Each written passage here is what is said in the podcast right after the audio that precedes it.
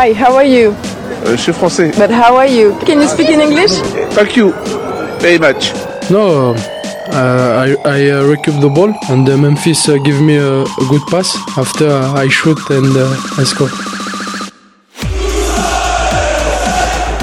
FC Expat, l'actualité football des Français à l'étranger avec Caroline Tori et Jérémy Michel. Bonjour à toutes et à tous, très heureux de vous accueillir et ravi d'avoir été nommé cette année entraîneur principal du FC Expat. On va parler ensemble de football, mais aussi de la vie de nos Françaises et nos Français à l'étranger. Et on a déjà frappé fort dans le mercato en recrutant un nouveau capitaine pour le FC Expat, dans la personne de Caroline Ettori. Caroline, bonjour. Bonjour Jérémy, merci de m'accueillir. Très heureuse de rejoindre le FC Expat. Et tout de suite avec le brassard de capitaine. Et vous allez voir que Caroline, elle laissé l'alliance de la rigueur et de la finesse technique. Le coup d'envoi vient d'être donné. Caroline, alors qui est le premier invité aujourd'hui? Alors, il s'agit de Laurent Pompogne, avant-centre pour la saison 2022-2023 du FC Differding 03. Alors, je ne suis pas du tout certaine de la prononciation, Laurent. Bonjour. N'hésitez pas à me corriger. Comment prononcer le nom de l'équipe? Bonjour. Bonjour. Tout d'abord, merci de m'accueillir parmi vous. Et le nom de l'équipe, vous l'avez très bien prononcé, c'est le FC Differdange 03. Alors, on peut dire Differdange ou euh, en luxembourgeois c'est Differdeng. Donc euh, vous l'avez dit, je crois plutôt en luxembourgeois, mais c'est parfait. Je m'adapte. Voilà. Alors, alors, pardon Caroline, autant au niveau luxembourgeois là c'est très bien, mais alors au niveau français c'est Laurent Pomponi pour moi. Pourquoi pourquoi le pompon? Parce qu'il y a des origines corses peut-être, non? Eh bien oui, justement, euh, on va le voir tout au long de cette émission. Euh, Laurent, euh, votre cœur balance entre la Corse et le Luxembourg. Vous êtes né à Ajaccio, formé au centre de l'ACA. Euh, depuis, vous enchaînez les allers-retours. Vous quittez euh, l'équipe ajaxienne à l'âge de 20 ans pour une première expérience au Luxembourg à l'US Ostert, puis retour en Corse, en Balagne d'abord et Borco par la suite. En 2019, vous vous laissez retenter par l'aventure luxembourgeoise, direction le F91 du Delang. Le Covid bouleversera la partie. On vous retrouve à la CA après la pandémie, mais l'appel de l'ailleurs est trop fort. Vous êtes de retour en janvier 2022 au FC Progress Niederkorn avant d'intégrer l'effectif du FC Diderding 03 pour cette saison. Ouf Je précise que vous avez fini cinquième du championnat qui compte 16 équipes et que vous avez remporté la Coupe du Luxembourg en vous offrant un but en finale. Alors, quelle sensation pour conclure cette saison Le sentiment du devoir accompli? Alors, le résumé est parfait. Il est long, même si j'ai que 27 ans, c'est vrai qu'il est assez long.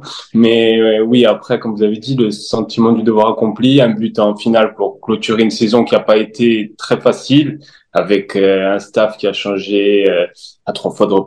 qui, a, changé trois fois, donc c'est pas facile. Mais le but en finale, il vient, il vient clôturer la saison d'une magnifique manière. Et alors avant cela, Laurent, qu'est-ce qui vous a attiré dans, le, dans ce championnat? Alors, ben, tout d'abord, j'ai sympathisé avec un agent euh, du Luxembourg en fin 2016, je crois, début 2017. Il m'a présenté un petit peu le pays, le championnat, et il m'a il m'a parlé du Luxembourg, même du de, la vie euh, au, quotidien, quoi. Et j'ai tout de suite accroché, ça m'a plu. Donc, euh, au lieu de, de tenter euh, une expérience en France en National 3 ou National 2, je me suis dit pourquoi pas le Luxembourg. Alors, c'est vrai qu'en 2017, je trouve que c'était pas très connu parce que le foot luxembourgeois s'est bien développé entre 2017 et 2023. J'ai senti une évolution. Et du coup, bon, j'ai tenté l'aventure au Luxembourg. Je me suis dit, euh, ah, pourquoi pas, quoi. En fait, euh, on n'a rien à perdre. Et aujourd'hui, je regrette pas parce qu'au final, comme vous avez dit, j'ai fait plein d'allers-retours entre le Luxembourg et la Corse. Et je regrette rien. Je regrette aucun, aucun choix. Et j'en suis même très heureux parce que j'ai pu vivre des, des moments que j'aurais pas forcément vécu en France. Donc ça, c'est magnifique. Ouais, ces, ces allers-retours là, c'était pour aller chercher le soleil ou la charcuterie en fait? Non, c'est les deux. C'est c'est les deux. C'est le soleil et la charcuterie. En fait, tous les tous les ans, tous les deux ans, on, on ressent le besoin de, des, on a un manque d'UV déjà parce que j'ai le teint de peau d'un Norvégien au quotidien là-haut. Donc ça, c'est compliqué. Et voilà, après euh, la charcuterie évidemment parce qu'on va dire que la Lorraine c'est pas très réputé pour euh, au niveau culinaire. La Lorraine et le Luxembourg c'est pas très très réputé quoi. Alors, vous l'avez dit sans faire offense à ce championnat, bien au contraire, car il est très dynamique, très disputé et cosmopolite. Est-ce aussi, euh, pour un jeune joueur, l'opportunité de continuer à se former et à se confronter à d'autres systèmes de jeu? Bien sûr, bien sûr. Ben, déjà, il y a l'opportunité, on va le dire, de, jouer la Coupe d'Europe. Sur les 16 clubs de première division, il y a quatre clubs qui jouent les tours préliminaires de Coupe d'Europe. Donc rien que ça, ça amène une opportunité magnifique. Et euh, c'est vrai qu'au niveau des systèmes de jeu, de la philosophie de jeu, c'est aussi spécial parce qu'on a les frontaliers allemands, belges et français qui vont amener une, une touche euh, un peu différente. On va dire qu'il y a les staffs portugais aussi parce qu'on sait qu'il y a énormément de portugais au Luxembourg. Et chaque staff, en fait, va amener euh, dans son club une philosophie de jeu différente. Moi, j'ai pu connaître euh, quasiment toutes les nationalités. J'ai partagé des vestiaires avec des Argentins, des Brésiliens, des, beaucoup de lusitanovophones. Parce que, bon, pour de la parenthèse, sur les 700 000 habitants du Luxembourg, il y a quand même 100 000 Portugais, donc ça c'est énorme. Et moi, j'ai ressenti, euh, en fait, quand on partage le vestiaire avec des Allemands, on sent qu'ils sont rigoureux, qu'il y a beaucoup d'impact dans leur jeu, alors que quand on va partager avec des, des Portugais ou des Français, on ressent qu'il y a plus de technique et de tactique. Donc ça, la philosophie, ça, ça m'a beaucoup plu. Et dans le vestiaire, on parle quelle langue alors? Alors, euh, dans le vestiaire, on a les luxembourgeois qui sont euh, bilingues complètement. Donc, euh, évidemment, ils nous parlent français. Les Allemands, on essaie de leur parler un petit peu anglais, ceux qui, ceux qui se débrouillent. Après, il y a les lusitanophones. C'est très compliqué parce que ils parlent portugais, brésilien. Et là, là vraiment, c'est compliqué. avec certains coéquipiers, je vais pas vous cacher que en un an, j'ai pas eu énormément de discussions. Après, sur le terrain, bon, c'est le football, on, on se comprend, rien qu'un geste, une parole, mais c'est vrai qu'au quotidien, c'est pas toujours facile, mais c'est ça aussi qui est, qui est enrichissant. C'est, c'est de belles expériences. Et quand vous êtes en dehors du vestiaire, vous avez plus l'occasion de rencontrer ou d'être avec des Français français, ou alors avec d'autres nationalités? Comment ça se passe en fait le, le, le hors vestiaire? Bah, le hors vestiaire, oui, on aura tendance. Ouais, c'est plus facile de côtoyer des Français, on va dire, parce que bon, rien que la langue, la barrière de la langue, voilà, c'est compliqué de côtoyer d'autres joueurs en dehors, parce que même eux, on voit que euh, c'est naturellement qu'ils se dirigent vers vers les leurs, quoi, vers les joueurs qui parlent leur langue. Mais moi, après, je vis à la frontière franco-luxembourgeoise, euh, donc euh, je côtoie un peu les joueurs qui vivent pas loin de, de Metz, de, de ma région. Et c'est vrai que les, les joueurs euh, euh, qui parlent pas forcément le français, je les côtoie pas énormément en dehors du foot. Et euh, vous êtes sur la, la frontière franco-luxembourgeoise, mais est-ce que vous êtes invité parfois à des festivités organisées par les associations françaises au Luxembourg ou même par l'ambassade Je pense euh, euh, au 14 juillet, au Beaujolais nouveau, on parlait de bouffe tout à l'heure, ou alors à la galette des rois? Est-ce qu'il y a des, des, des, liens comme ça quand même avec euh, consulat, ambassade et, et français du Euh, Luxembourg auxquels vous êtes euh, Honnêtement, il y a, je ressens pas trop ça. Après, euh, pour euh, pour faire un aparté, j'ai j'ai ma compagne qui travaille elle au Luxembourg dans une entreprise, dans une banque, et là là c'est vrai qu'on ressent un petit peu plus l'aspect euh, les Français se regroupent entre eux pour faire des événements. Là, c'est complètement différent, mais c'est vrai que le foot, je ressens que c'est à part à ce niveau-là. On n'a pas tellement d'événements, on est un peu décroché en fait, pas de la société, mais c'est vrai qu'on se sent un peu décroché. On est on- les seuls événements vraiment auxquels on participe, c'est entre nous dans le vestiaire. On, on se fait des petites soirées de temps en temps, une fois par mois, on va se faire une soirée euh, chez un sponsor ou ça c'est vrai, mais sinon on- pas tellement. Et vous auriez envie d'être plus impliqué dans la vie des, des Français du Luxembourg ou finalement non, comme ça c'est très bien. Et... Non, plus impliqué, oui, pour faire des connaissances déjà, parce que c'est pas facile quand on arrive dans une région comme ça, et surtout quand on change de club, il faut se refaire euh, des, des, pas forcément des amis, mais se refaire des proches, se refaire un petit cercle de potes dans le dans la région, quoi. Donc euh, oui, à ce niveau-là, c'est vrai que pouvoir faire des activités entre Français euh, au Luxembourg, c'est ça peut être intéressant. Vous allez monter l'association des Corses du Luxembourg alors? Ben, ils sont très peu. Moi, j'en avais rencontré un, c'est devenu mon ami. J'en avais rencontré en 2016 euh, au Luxembourg. Et c'est vrai que dès qu'il y a un Corse, dès qu'on le sait, dès que moi je vois, il y a eu un, un joueur Corse justement qui a joué l'an dernier au Luxembourg. Dès que j'ai appris ça, évidemment, on se regroupe et on directement on, on recrée le lien, quoi. Mais alors vous voyez pas, mais Caroline dans Noriette, elle, elle me susurre une question parce que vous avez parlé de votre compagne qui était dans la banque, etc. Alors finalement. Laurent, en fait, la vraie question, c'est vous avez ouvert un compte au Luxembourg ou pas? Non, non, non, non. Moi, j'ai pas, je, suis pas là-dedans.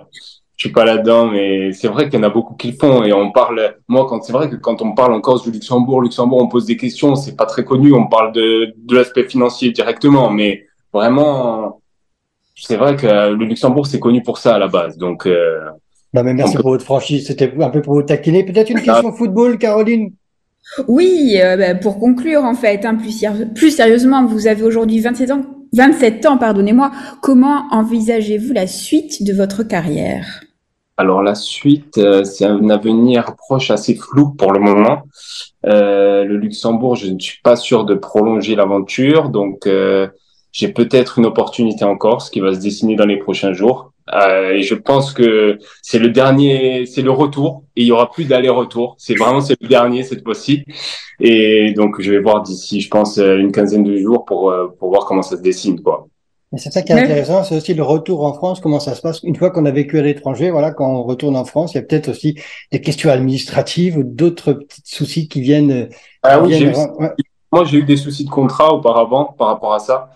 Euh, par rapport au retour euh, au Luxembourg et même en allant en signant au Luxembourg j'ai eu des problèmes administratifs mais surtout liés au football pas pas par rapport à à l'extra sportif mais liés au football c'est vrai que j'ai eu pas mal de soucis dans le passé mais sinon après avec les clubs euh, souvent on a, et la fédération française de football et la fédération luxembourgeoise on arrive à s'arranger assez rapidement mais c'est vrai que c'est pas toujours évident Très intéressant. On est dans les arrêts de jeu. Moi, j'ai encore une dernière question, euh, Laurent.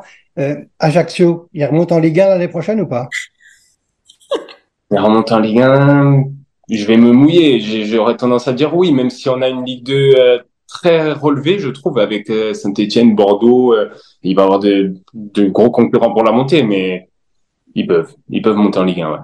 En tout cas, Laurent Poponi, merci beaucoup. Si jamais, si jamais vraiment, je vous le souhaite pas, mais vous, il vous manque un club, nous vous embauche tout de suite pour le FC Expat. Hein.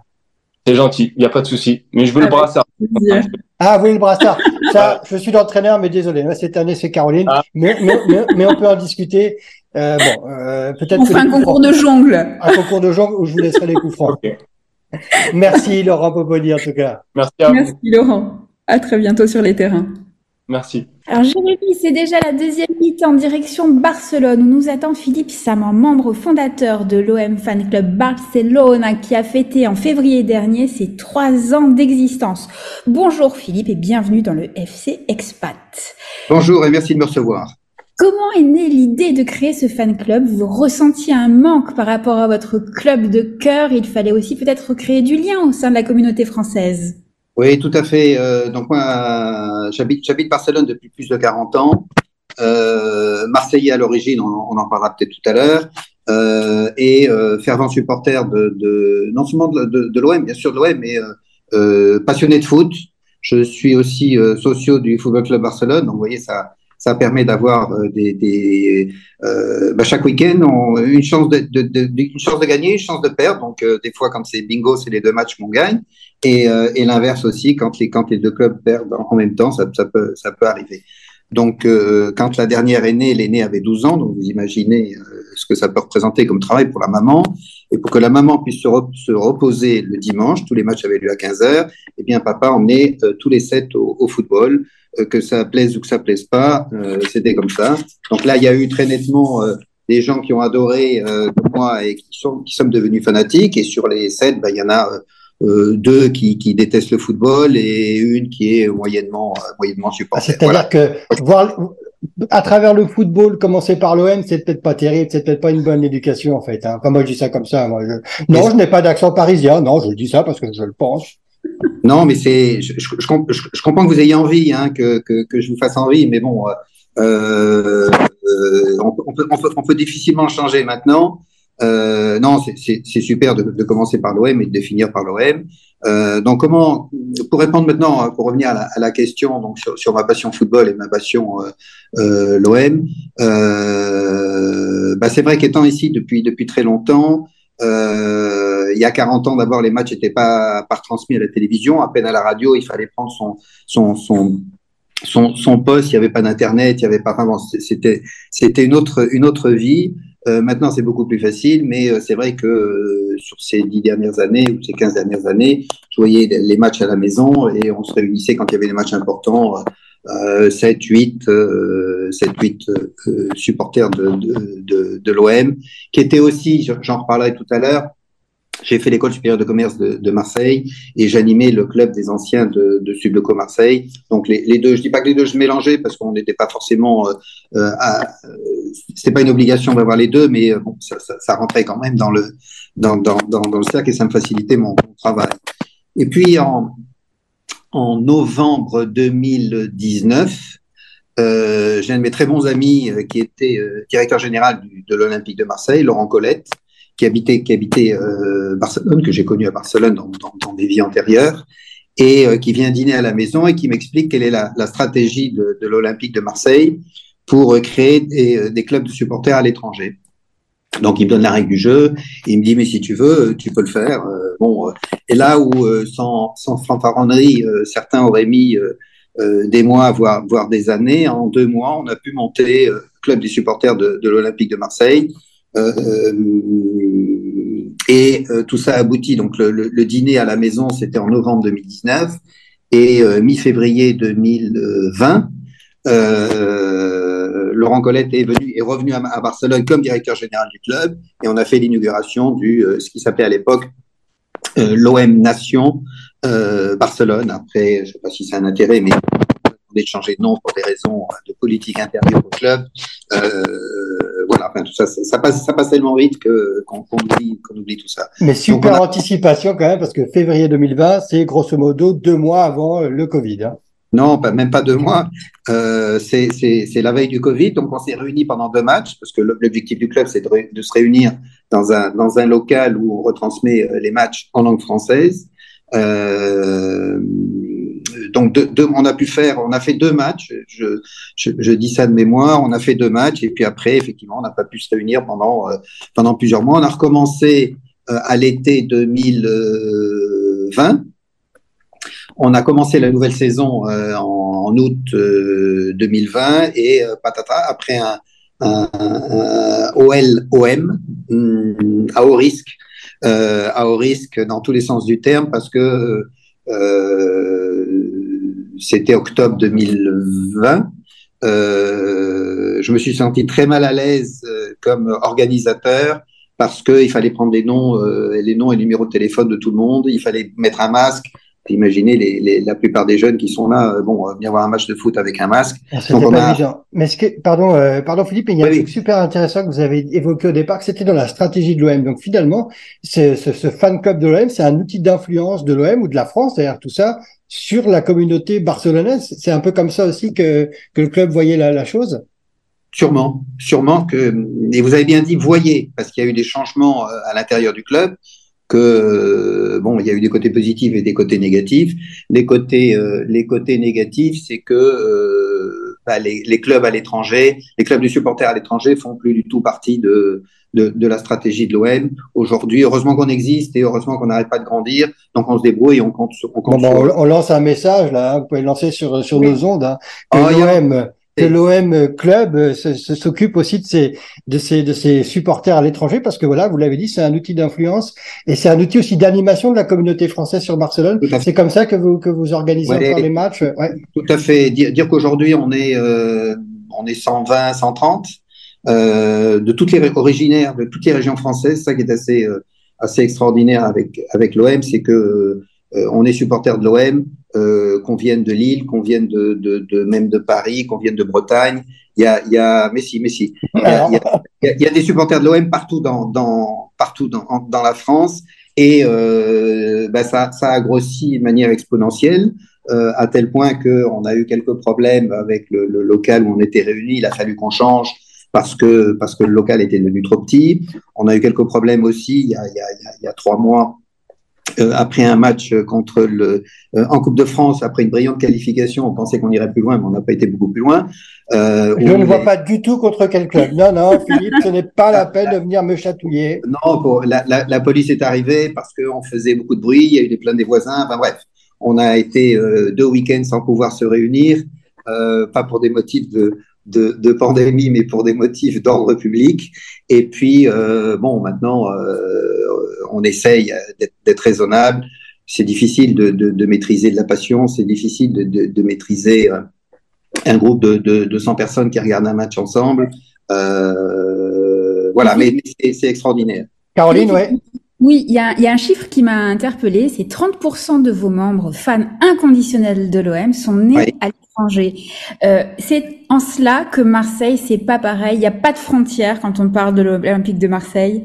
C'est vrai, c'est vrai. Je suis bon. euh, bah, il faut, il faut bien le reconnaître. C'est ce que je disais tout à l'heure. Le, le 30% de nos membres sont, sont, membres- sont, sont, sont nés à l'étranger. Et puis, ce qui, est, ce qui est très important dans cette animation du club qu'on fait, c'est un la reconnaissance et l'animation du, euh, du, du, du public français euh, qui est, euh, enfin, des Français qui sont qui sont à, qui sont à Barcelone. Ils savent qu'il y a euh, euh, tous les matchs, on se réunit. Donc, euh, bah, suivant l'importance du match, suivant l'horaire, suivant le jour, on peut se retrouver euh, dans, un, dans un petit match euh, à un horaire difficile. On peut se retrouver une quinzaine ou une vingtaine. Et pour les matchs euh, plus importants, les classicos ou les matchs contre Lyon, etc., euh, on peut se retrouver euh, 120, 130, ce qui peut poser quelques problèmes d'organisation aussi. Mais bon, ça, c'est le revers de la médaille. Et il faut faire, il faut faire attention quand même. Et, la, Euh, riv- et la- la rivalité entre les clubs est-elle aussi vive quand elle est vécue depuis l'étranger? Alors, euh, je dirais que par, par définition, euh, la majorité de ceux qui viennent, les 90%, 80% de ceux qui viennent sont des supporters de l'Olympique de Marseille, donc euh, où on est triste ensemble, où on est, où on est, où on est euh, euphorique ensemble.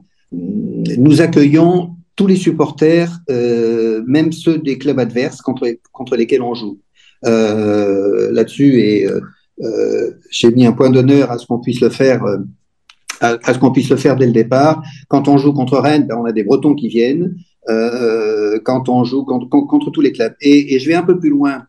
On a des supporters parisiens qui viennent à chaque fois qu'on joue contre le PSG, parce que, disent-ils, euh, il n'y a pas de club du, PSG euh, à, Barcelone, mais bon, il n'y a, pas d'autres clubs que je sache, euh, il n'y a pas d'autres clubs de supporters d'un autre club français à, Barcelone.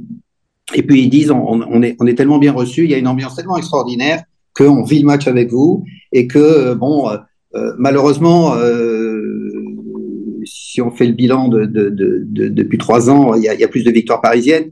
Mais, mais je crois que ça, ça, ça va s'inverser là. Il faut. Mais bon, je, je, je, on, est, on est là pour partager une passion, le football. Exactement. Je vous le fais, mais c'est très intéressant. C'est qu'en fait, ce sont des points de rencontre de la France à l'étranger, et c'est ça que j'aime dans ce que vous venez de dire, parce que c'est ce ralliement. C'est effectivement, on regarde un match de football, il y a deux clubs français, mais derrière, c'est toute la communauté qui vit là à Barcelone française qui se retrouve, et ça, je trouve que c'est plutôt un, un, un, bon signal. Et en même temps, sans rentrer dans des secrets, Philippe, mais vous étiez impliqué dans la vie des Français aussi à Barcelone par, euh, vous étiez président de la, la, Chambre de commerce et d'industrie. Donc, euh, il y a vraiment ce lien d'animation. C'est ça que vous recherchez aussi c'est, avec. C'est vrai, vrai, que ça, c'est vrai que ça m'a facilité. J'étais, euh, j'ai été euh, directeur général de la Chambre de commerce française à, à Barcelone pendant 40 ans. J'ai pris ma retraite il y a, il y a, il y a, il y a un an et demi euh, maintenant. Donc, je peux me consacrer beaucoup plus à, à, à l'Olympique de, de, de, au club des supporters de l'Olympique de Marseille. Mais c'est vrai que ça a été euh, plus facile peut-être pour moi euh, à l'époque. D'abord parce qu'on était quatre ou cinq, un noyau de quatre ou cinq durs, et on s'est tous mis à,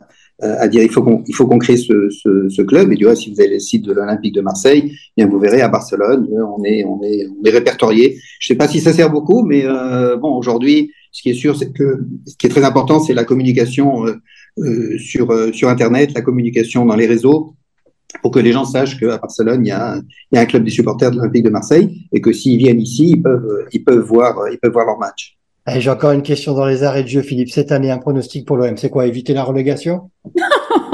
L'objectif au niveau du, du championnat français, ben, faire vibrer, euh, faire vibrer et, et, et, et pouvoir euh, terminer dans les trois premiers. Vous voyez, je, je, je, je laisse un club, euh, même si, bon, je crois que cette année, il faut qu'on gagne quelque chose, soit une Coupe de France, soit plus, plus vraisemblablement la, la, la, la, la Coupe de France, ce sera un de nos objectifs et de pouvoir euh, regoûter à la Champions directement euh, en 2024-2025. Mais bon, pour l'instant, on va euh, essayer de venir euh, taquiner l'actuel champion de France. Mais vous n'arrivez pas à dire le nom, donc je vais vous le dire, le Paris Saint-Germain. Et je souhaite en fait qu'on se retrouve en finale, non pas de la Coupe de France tous les deux, mais en finale de la Champions League. Merci en tout cas Philippe, et je vais vous remettre virtuellement la nouvelle carte du FC Expat. Vous êtes officiellement supporter du FC Expat, et ça c'est quand même un super cadeau, non? Ah, c'est un, c'est un super cadeau et j'espère vous accueillir un jour au, au Caramba, Mallorca 202. C'est l'endroit où on, où on, se réunit pour voir les matchs et, et vivre ensemble. Super, merci, merci Philippe. Merci à vous. Caroline, on arrive à la fin de ce FC Expat. Oui, on se retrouve très bientôt, Jérémy. Eh ben, avec grand plaisir. En attendant, bien allez l'OM. Oh non, vais pas dire allez l'OM. Non, Trop tard. je vais pas tard, allez l'OM. On va dit. le couper, ça. On va le couper. Non, non, non, on garde. On coupe à cette émission morandingue déjà. En tout cas, on se retrouve bientôt avec le FC Expat.